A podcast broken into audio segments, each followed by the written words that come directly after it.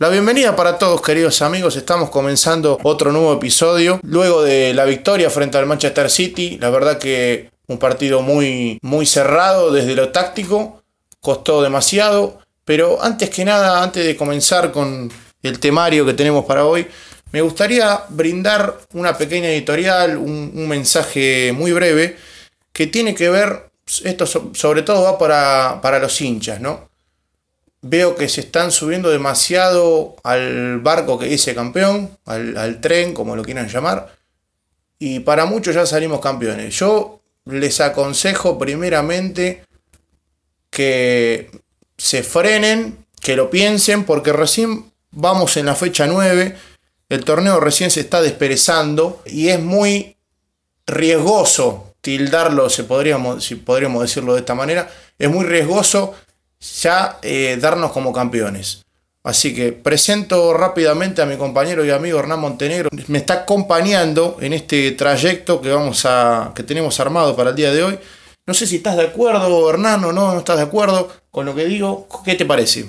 Que me parece que tu opinión es una traducción, una interpretación de lo que viene diciendo Mourinho eh, desde el comienzo de temporada, que es... Ir partido a ir partido. partido a partido, exactamente. Ir partido a partido, no volvernos locos porque tal ganó un partido, porque tal perdió otro partido.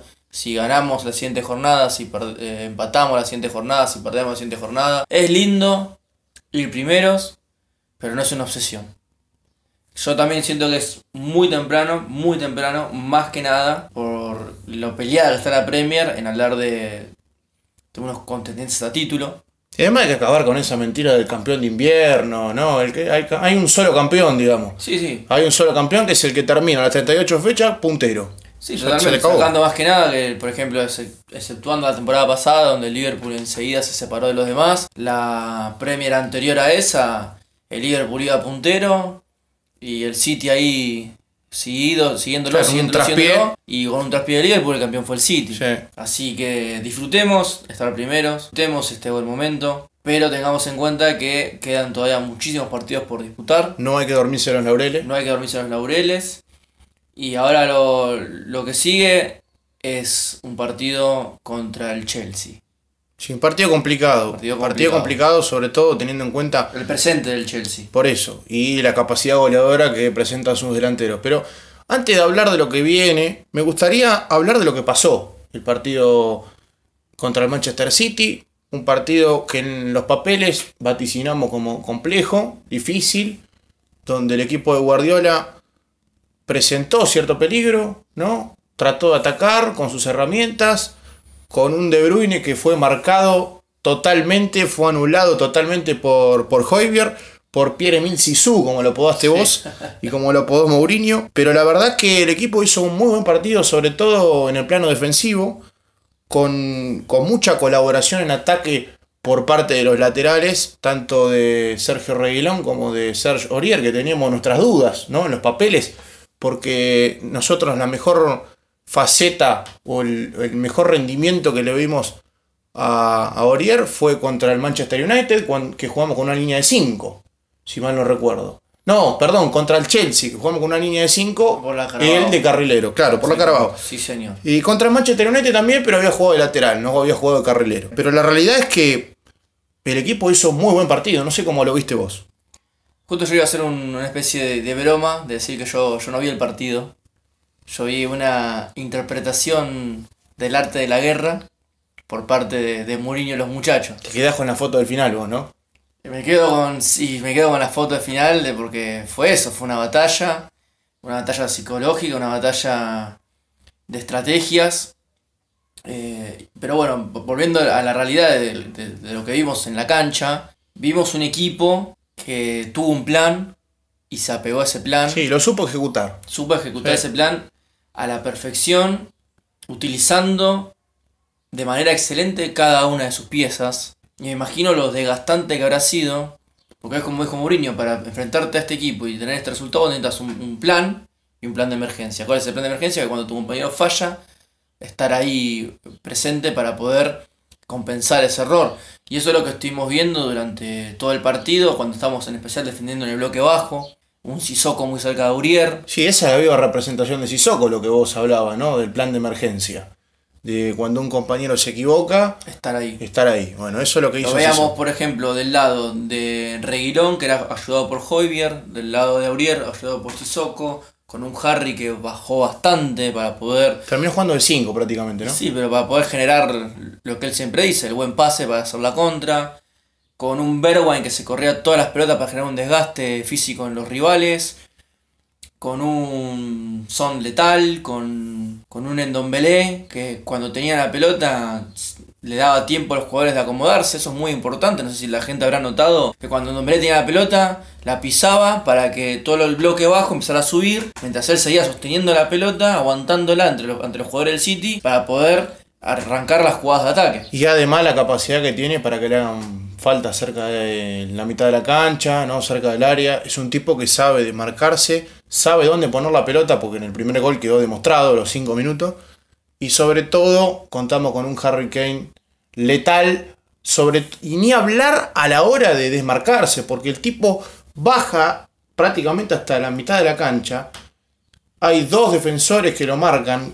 Creo que es uno es este Rodri, que es el volante central, y el otro era Laporte. Salieron a marcarlo, y si, no, y si mal no recuerdo, creo que había un, un tercer central que lo- también lo estaba marcando, lo que dejó el hueco para que Son trazara esa diagonal formidable y recuperara, bajar la pelota para el, para el gol, ¿no? Totalmente, o sea, el, el hecho de que vos decís es que Harry ten- estaba siendo marcado por dos y corre llamando en Dombelé, entonces los jugadores lo siguen. Claro, Los jugadores lo siguen y el, y el jugador que marca Son mira como Harry va a buscar la pelota y en ese momento que pierde el enfoque de Son, en Dombelé tira el pase a Son, un pase excelente. Entonces ya es demasiado tarde de la reacción del defensor para poder ir a buscar a, Sony. Lo mismo los otros dos muchachos que se fueron con la marca de Kane. Fue una jugada excelente, más que preparada.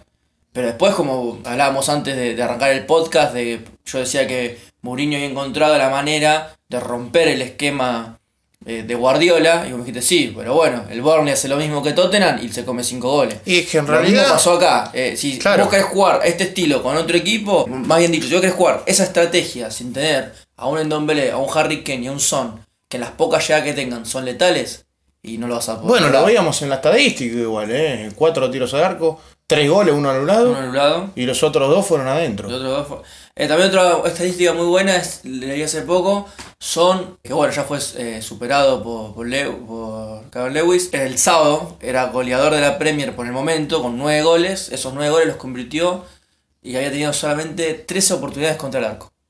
O sea, en toda la temporada tuvo 13 oportunidades contra el arco, de los cuales anotó 9. Clínico. No, son números que hablan por sí solos. Y después, otra cosa, déjame remarcar, volviendo al tema de Hoyer. Prácticamente en todos los partidos que jugó, dio un pase por minuto. 810 minutos jugó y dio 809 pases. La verdad, a ver, uno lo ve en los papeles y dice, bueno, esto es como el Barcelona de Setién, digamos, que jugaba los mil toques de pelota y la verdad que no generaba nada. Y esto es todo lo contrario, todo porque contrario. estás hablando de un solo jugador que está cumpliendo el rol de hacer jugar al equipo, de anular a las cartas goleadoras del equipo rival, como en este caso fue Kevin De Bruyne, y también de cumplir un rol a la hora de, de- jugar al espacio. Porque es un tipo muy inteligente, sobre todo a la hora de poner balones filtrados, ¿no? Pasó como con Manchester United, por ejemplo. Y se está empezando a decir que, que Pedro Emilio, Pierre Emil, es la, es la extensión de Mourinho dentro de la cancha. Sí, hay algunos que ya lo comparan con Musa Dembélé. Yo no sé si tanto. No, no, no. Yo para mí. Porque a no, mí me parece muy prematuro, sobre todo Sí. para hacer esa comparación, pero la verdad que es un jugador muy interesante. Es un jugador muy interesante y que creo que va, va a explotar su, todas sus capacidades en este equipo. Ahora, déjame remarcar el gran partido que hicieron los centrales, ¿no? Porque siempre nos quejamos de la defensa, que la defensa esto, que la defensa el otro, que nos convierten, vaya invicta de nuevo. Es como que, a ver, no quiero quemar al equipo, ¿no? Hablando vulgarmente, pero la verdad que se está tratando, por lo menos el equipo está, pareciera que está encontrando el camino, ¿no? A seguir, sobre todo por los centrales, lamentablemente Toby Alderweireld salió lesionado.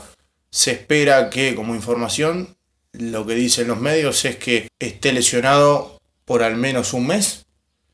Aún no se sabe la gravedad de la lesión, pero se dice que es un problema en, la, en el aductor, ¿no?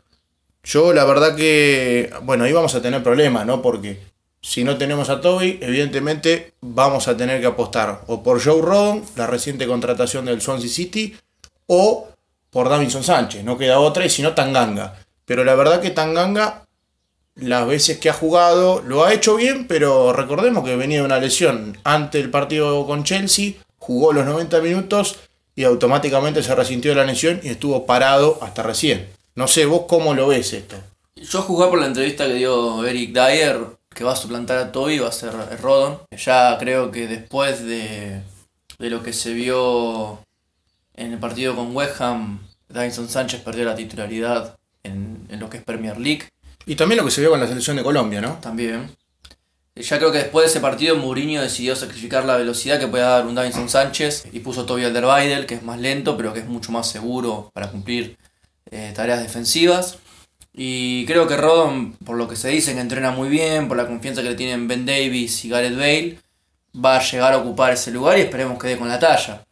Porque si no, vamos a ver qué, implementa Mourinho, porque yo estuve pensando en, otras formaciones y lamentablemente con, con, los partidos de Europa League es exigir jugadores, porque si vos decís, bueno, pruebo de vuelta Reguilón, Ben Davis, eh, Reguilón por un lado, Ben Davis de central para acompañar a Dyer, ¿y cómo haces con los juegos de Europa League? Y vas a, vas a, tener que repetir sí o sí, porque Rodon en Europa League no lo tenés hasta instancias de eliminatorias. Entonces, para mí lo que vamos a ver en Europa League es un Ben Davis que juega con Davinson Sánchez y Tanganga y Aurier.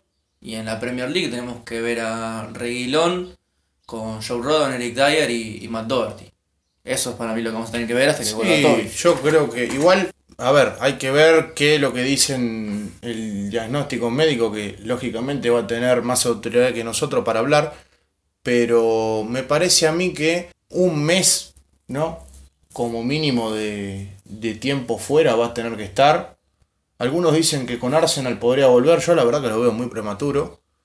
Para mí que este campo minado, como lo he definido a esta serie de partidos en Premier, se lo va a perder todo. Y lo principal, como dijo Mourinho en rueda de prensa, es la salud del jugador.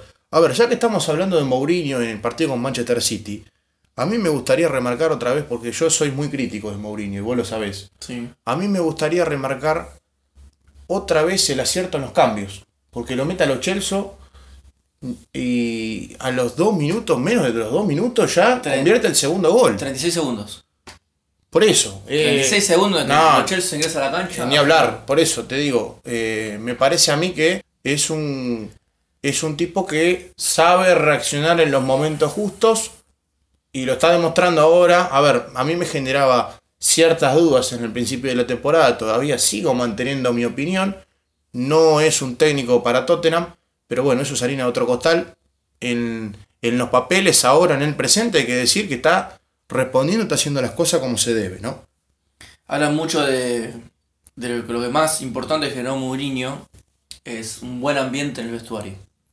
Lo leí hace poco, dicen que está todo el tiempo pendiente de, de mandarle mensajes a los jugadores, de ver cómo están, cómo se sienten, eh, hace chistes, fomenta la unión. Eso lo han contado igual también jugadores que ha tenido él a su cargo, ¿no?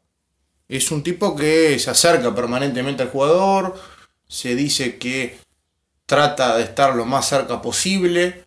Ahora, yo me pregunto a todo esto, no está en el temario de hoy, pero me permito hacer esta pequeña pregunta. ¿Cómo reaccionará Dele Ali a la cercanía de Mourinho, ¿no? Porque hasta ahora no se ha visto ninguna declaración, hasta ahora mucho gaming. Mucho gaming, lo único que se dice ahora es que ya no, forma parte de los planes de Mourinho. Y depende ahora más que, más que nunca del jugador, creo yo. Supuestamente en enero lo quieren mandar a otro club, pero es como un debate entre Mourinho y Levy, porque Levy no quiere perder a Dele y no quiere venderlo barato, o tal vez mandarle un préstamo. Pero también depende del, jugador. ¿viste? A mí me gustaría. Que recuperara su nivel. A mí me gustaría que recuperara su nivel o, por lo menos que, que demostrara, no sé, en Europa League que no está acabado. Que demuestre compromiso por el equipo. Que demuestre compromiso. Hace poco subió un video a su Instagram, un juego con. No sé qué estaban jugando con, con los muchachos del Tottenham. Y es lo primero que sube del club en un montón de tiempo. ¿Entendés? sacando esa imagen de eh, hacer mejoras, no excusas, que lo ves entrenando. Pero es el único momento que yo vi en este último tiempo que no esté o publicitando ropa o gaming, este que subió hace poco, fue el único momento que veo que él está compartiendo tiempo con sus compañeros de equipo. Volvemos a lo mismo. Me gustaría que, que intentara, intentara recuperar nivel porque nos hacen falta jugadores. Nos hacen falta jugadores porque estamos luchando muchos frentes y mientras más, mientras más jugadores tengamos, me, parece excelente. Mismo me parece Serge Aurier. Serge Aurier demostró, eh, vamos a decir la verdad, sigue sin ser santo de mi devoción. Sí, no convence, pero. No convence, pero ayer con el City a Sterling se lo comió crudo. Sí, sí. No hizo ninguna falta peligrosa, hizo que tuvo momentos que defendiendo adentro del área. Sí, Sterling entró en el segundo eh, tiempo, lo marcó Ferran Torres también y, respondió. Respondió, entonces, si Serge Aurier, que todos sabemos lo, polémico que, puede ser el desempeño de, de Serge, logró demostrar delante del City lo que es capaz de hacer un, jugador cuando se enfoca en hacer su trabajo. Dele Alli tendría que hacer lo mismo, pero yo creo que también parte de eso es el tema de, sentirse una unidad. De sentirte una unidad, un equipo, una familia. Entonces ese compromiso es decir, Doherty no puede por el coronavirus y yo tengo que cubrir, no es como, bueno, me toca ganar, yo tengo que cubrir a Doherty, yo tengo que hacer el trabajo que hay a Doherty. Igual Orier tiene menos competencia que Dele Alli, ¿no? Esto hay que decirlo porque hoy Dele Alli tiene dos o hasta tres jugadores en su posición y, y Orier solamente compite con Matt Doherty. Sí, pero también volvemos a lo mismo. Él tiene jugadores en la posición que podrían descansar tiempo completo en un partido ah, de Europa ni League. Hablar, ni hablar. Y él podría ser titular indiscutido de Europa League y sin embargo no está ni eso. No está jugando. No. Veremos qué pasa el jueves igual. Me gustaría eh, que recuperara un poco de nivel, me gustaría verlo jugar en esos partidos que, que no son de Premier por yo que para allá, para la Premier, ya quedó. Más que nada quedó opacado por lo que decís vos, que tenés jugadores que pueden hacerlo mucho mejor. Y por esta nueva faceta de Harry Kane. Sí, no, ni hablar. No, no, no, Dele Ali para la Premier, ni hablar. Pero bueno, para el día de hoy, tengo dos noticias. Una buena y una mala. Para contarte a vos y a la gente. ¿Por dónde empiezo? ¿Por, la, buena? Por la mala. Por la empiezo por la mala.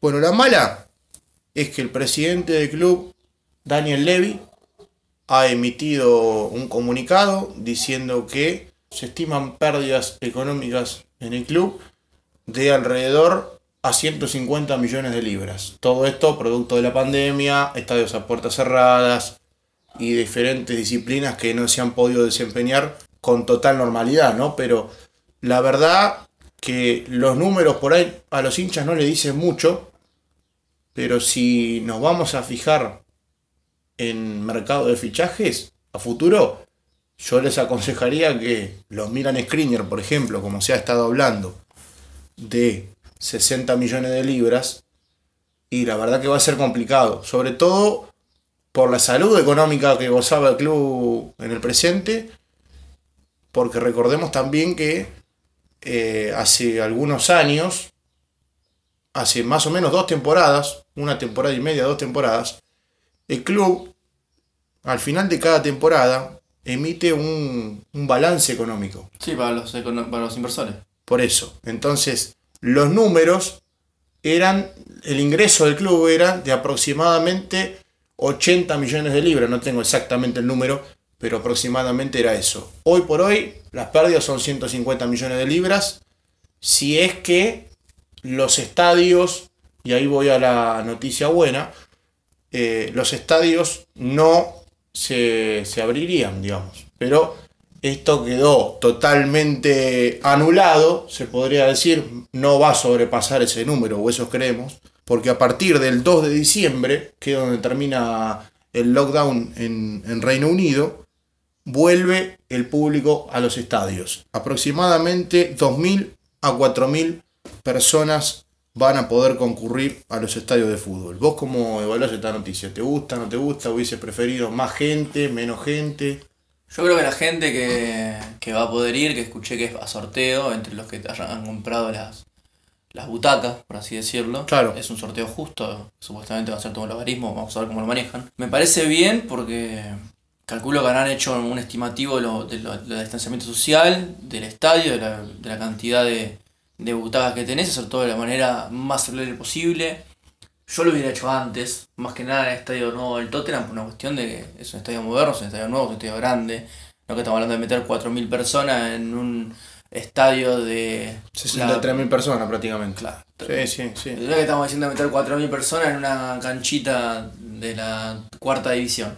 Estamos hablando de meter 4.000 personas en un estadio, en un estadio más top del mundo. Claro, sí, sí. Entonces yo creo que va a ser muy bueno para la salud del club, va a ser muy bueno para las personas y esperemos que, que sigan subiendo los números. Por algo se empieza, ¿no? Por algo, por algo se empieza. Antes que nada, es muchísimo. Cuatro- Y es un antes, que que le entra cero, antes que cero, 4.000 personas es Claro. muchísimo. Sí, sí. ¿Y quién te dice que tal vez con el avance de la vacuna, con, con- hay que ver cómo avanza todo, de 4.000 personas subís a 8.000, subís a 12.000, subís a 16.000? Además, en, en Europa se respeta los Se protocolos, respeta, nada que ver a lo que es en. Sudamérica, ¿no? Claro, Pero bueno. exactamente. Yo calculo que las personas van a respetar y no vamos a tener, no sé, los 4.000 todos juntos en un solo lado, Claro. eh, todo abrazado. No, no, no. No, no, estamos hablando de una cosa seria. Igual me parece muy bien lo que hizo Levi. Yo creo que también eh, Levi, zorro viejo, astuto, hizo esto, la- el, el anuncio. Lloró la carta, decís vos. Y para mí que tiró el anuncio como para que las- para cuando se, plan- se planteó la- el regreso de, los- de los hinchas a las canchas, él tiró el anuncio en plan, mirá, yo tengo este club, invertimos esta plata para darle trabajo a la gente y ahora tengo esta pérdida. Y si vos me seguís cerrando el estadio y te puedo tener más pérdida, no sé qué va a pasar, entonces decís, Y- ahí, lo, ahí, lo, Claro. la- ahí todo lo que es. El gobierno dirá, bueno, sí, mirá, 63.000 personas, podemos meter 4.000 para ayudar a que el club no esté mal. Pero bueno, la realidad es que es complicado. Es complicada la situación, pero como le puede pasar al Tottenham, que, que Levy ya dio los números, lo mismo a los demás clubes. Estamos todos en, el mismo, en eso estamos todos en el mismo barco.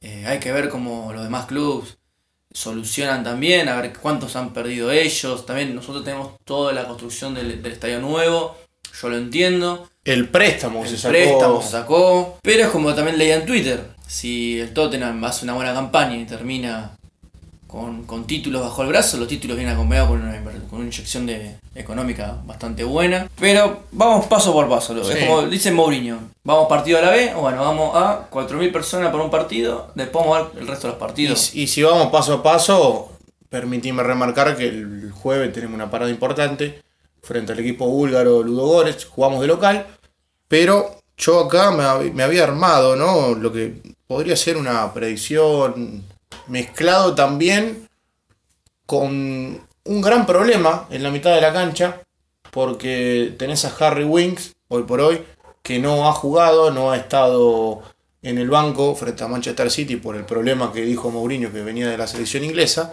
pero calculamos que ya para el partido del día jueves frente al Ludo Goretz va a, va a ser de la partida.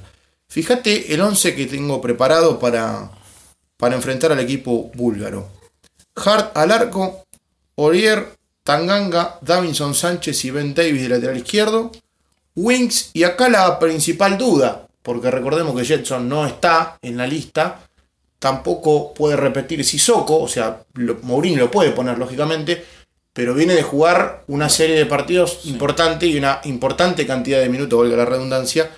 Por eso me incliné por el chico, el juvenil, Harvey White, que ha tenido minutos, que al parecer Mourinho le ha gustado, porque en los entrenamientos él siempre ha dicho que es un, un chico que, que ha trabajado bien. Pero, a ver, me inclino por, por este juvenil porque lógicamente no podés hacer repetir a otro jugador.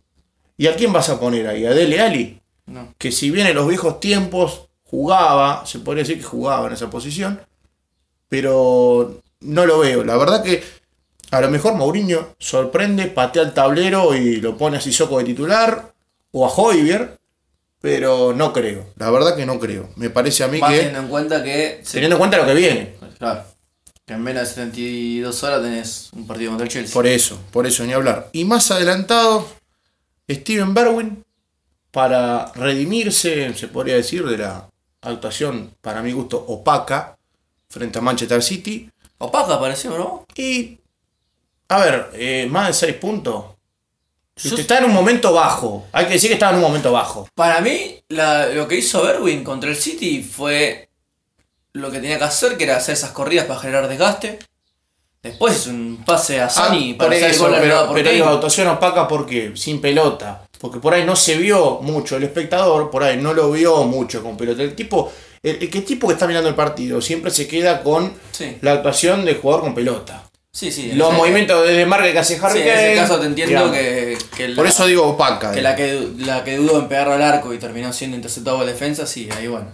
Pero para mí dio un buen partido. Después de enganche para seguir teniendo minutos, porque recordamos que viene una lesión también. Me parece que lo va a poner a, a Gio Lo Celso. Sí. Yo calculo que Sí, va a sí, jugar. Lo Celso titular. Calculo que va a jugar porque tampoco sabemos cómo está la mela. Capaz que va al banco. Tiene algunos minutos, ¿no? Gareth Bale, Sí. que necesita tener minutos y necesita jugar estos partidos de Europa League, lo dijo Mourinho, como complemento para recuperar su forma física. Y arriba el faro, ¿no? Carlos Vinicius. Que esperemos ver la, la aceleración de Vinicius eh, este jueves, porque ya se merece, se merece hacer un gol Vinicius. Sí, igual yo lo veo en un rol más de. más de. más colectivo, ¿no? Más de jugar para el equipo que para él. Obvio, pero igual se para mí merece su gol. Sí, no, ni hablar, ni hablar. Pero bueno, en el partido de día recordemos que el equipo ganó 3 a 1. Tottenham ganó 3 a 1 en Bulgaria. Una actuación, digamos, ni fu ni fa, tampoco es para tirar manteca al techo. Un. Fue un trámite, pero eh, también hay que. Sí, pero también hay que decir que jugaron varios titulares, ¿no? Sí. Jugaron varios titulares. Por eso digo, es un rival a respetar, no es para poner un 11 de juveniles completamente, pero digamos, se- te permite darte ciertas licencias, ¿no? A la hora del armado del equipo. ¿Vos eh, harías algunos cambios respecto al equipo que te acabo de dar? ¿Cómo lo ves? Yo veo más eh, lo- la, la dupla los Chelsea Wings y Dele Alli de titular. A lo BCD, a Dele Alli de titular. Y lo veo como sus, sus últimos disparos antes de, de enero. Vos decís que Mourinho le está dando una especie de oportunidad para después decirle, mira, no rendiste, Pasa Ahora que, te vas. Pasa que si no es si no es este partido, ¿cuándo es? Estamos hablando de Ludogor, en un equipo que ya es imposible que pueda hacer algo con la competencia. Puede- últimos sin ninguna victoria. Sí. Entonces, esto es un partido en el cual vos sabés que el Last de Minsk y, y el Royal Antwerp van a disputarse a ver cuál de los dos hace más daño al otro. Entonces vos sabés que bueno, que vos jugás contra el Ludogores, que no tiene absolutamente más nada que hacer la competencia. Entonces si vos jugás con Dele Alli y das un mal partido y empatás, vos sabés que tenés un punto. Y los otros dos muchachos, el que pierda se va sin puntos, vos ya estás segundo en la tabla. Y después cuando te enfrentás a los otros equipos, podés ganar la, podés terminar la fase de grupos primero, a eso me refiero. Sí, igual podría ir desde el banco también, ¿no? Podría tener minutos yendo desde el banco. Para algo lo- parecido a lo Coco Lamela. Sí, pero para mí lo ideal es que, que pase lo que. Que sea titular y de última en el segundo tiempo. Si vos ves que no está bien, lo sacás y, y cambiás el equipo. Sí. Que fue un poco lo que pasó lamentablemente contra en la derrota contra el contra el Antwerp, que después del segundo tiempo que se metieron los cinco cambios. Pero bueno, no hubo chance. Pero bueno, no es- el rival de ahora no es tan fuerte como el rival anterior. Porque- No, ni hablar. Ni hablar. entonces, Sí, sí. entonces volvemos a lo mismo. Sí, entiendo, Si no entiendo, es este partido, ¿qué partido es? Sí, no, ni ¿Qué hablar. partido es? Ni hablar. Puede ser, ¿eh? Puede ser que Mourinho decida ponerlo titular. Yo, francamente, no lo veo. Pero bueno, puede ser que Mourinho decida darle minutos. Antes de terminar con el programa de hoy, déjame recordarle a la gente, como hacemos en, en todas las ediciones, en todos los episodios, que cualquier consulta, cualquier mensaje, sugerencia, nos pueden escribir a arroba spurs.análisis en Instagram. Ahí recibimos todo tipo de mensajes con respecto al podcast. Cualquier tipo de sugerencia que ustedes, que que ustedes crean conveniente, lo, lo podemos charlar. Y en el próximo capítulo, quien le diga que podemos tener algún alguna mixtura, ¿no? Se podría decir, en cuanto al temario. Eh, nos estamos despidiendo, pero antes, déjame remarcar el. Vos tenés que remarcar el Logan. A mí me encanta el Logan. Hay que Lo de siempre, le recordamos que este es un programa hecho por y para los hinchas. Así que cualquier comentario es más que bienvenido, porque queremos hacer esto un momento en que los fanáticos de los Spurs de habla española estén al tanto de las novedades del club, estén al tanto de lo que se puede llegar a venir, tengan una reflexión de lo que se vivió con el equipo y que pasen un, un momento tan entretenido como el nuestro hablando Sí, sobre el equipo. como disfrutamos nosotros. Como disfrutamos nosotros, hablando del club que tanto, tanto nos apasiona. Así que bueno, nos estamos despidiendo. Llegamos al final de esta edición. Esperamos que lo hayan disfrutado tanto como lo disfrutamos nosotros. Y será hasta el próximo capítulo. Donde esperamos también tener otra ronda de buenas noticias y buenos resultados para el club. Será hasta la próxima, amigos.